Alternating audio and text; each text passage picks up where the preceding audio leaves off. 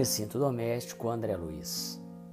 Bondade no campo doméstico é a caridade começando de casa. Nunca fale aos gritos, abusando da intimidade com os entes queridos. Utilize os pertences caseiros, sem barulho, poupando o lar a desequilíbrio e perturbação. Aprenda a servir-se tanto quanto possível, de modo a não agravar as preocupações da família. Colabore na solução do problema que surja sem alterar-se na queixa. A sós ou em grupo, tome a sua refeição sem alarme. Converse edificando a harmonia.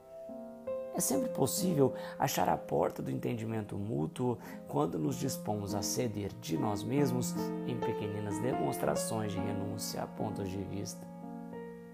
Quantas vezes um problema aparentemente insolúvel pede tão somente uma palavra calmante para ser resolvido?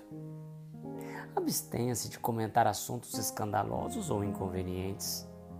Em matéria de doenças, fale o estritamente necessário.